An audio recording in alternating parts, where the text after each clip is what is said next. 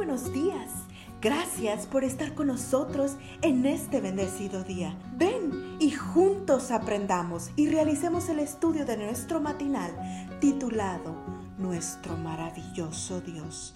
Te invitamos a recorrer con nosotros las promesas que el Señor tiene para ti el día de hoy. El devocional de hoy se titula Perdonar como somos perdonados. Y el versículo ya se encuentra en Mateo capítulo 6 y versículo 12. Perdónanos nuestras deudas, como también nosotros perdonamos a nuestros deudores.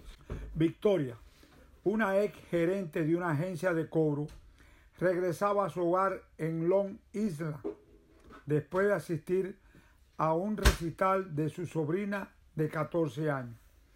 Ya era tarde en la noche y anhelaba llegar cuanto antes a casa y poder descansar.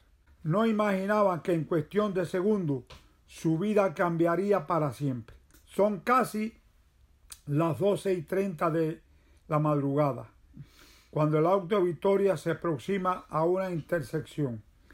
En el sentido opuesto se acerca a toda velocidad un Nissan color plateado.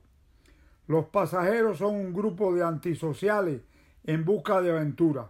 Uno de ellos, un joven de 18 años de edad de nombre Ryan asoma la cabeza por la ventana y arroja un pavo congelado de 9 kilos.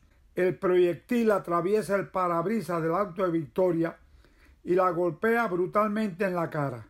El impacto le quiebra casi todos los huesos de la cara, desfigura el rostro y le causa daños en el cerebro. Al poco tiempo, Ryan es arrestado su delito fácilmente lo podría colocar detrás de la reja durante unos 25 años. Pero la condena termina siendo de seis meses de cárcel y libertad condicional durante cinco años. ¿Qué pasó ese 15 de agosto del 2005 para que la justicia diera a Ryan Cruxin una pena tan extremadamente leve? Lo que ocurrió ese día en la sala del tribunal fue que Ryan, luego de confesarse culpable de un delito en segundo grado, se acercó al lugar donde estaba Victoria. Siento mucho el daño que le causé, dijo con lágrimas en sus ojos.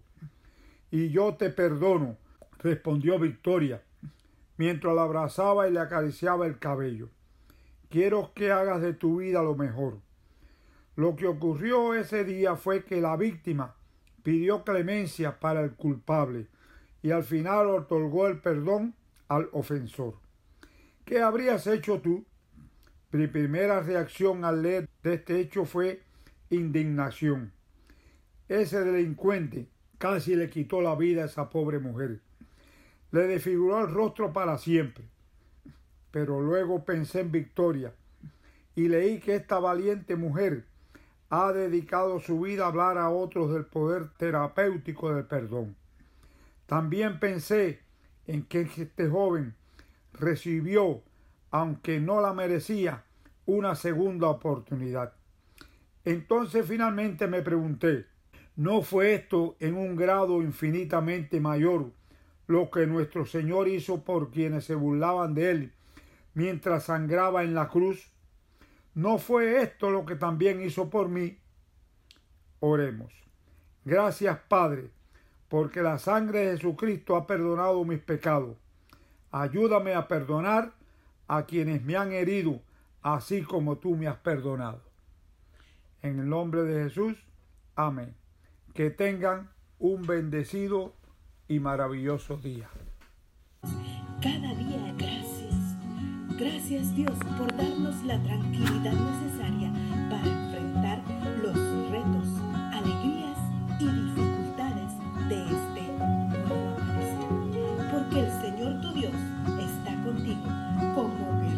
victorioso se deleitará en ti, con gozo te renovará cada día con su amor. Te esperamos el día de mañana para continuar cobrando aliento en la palabra de nuestro maravilloso Dios.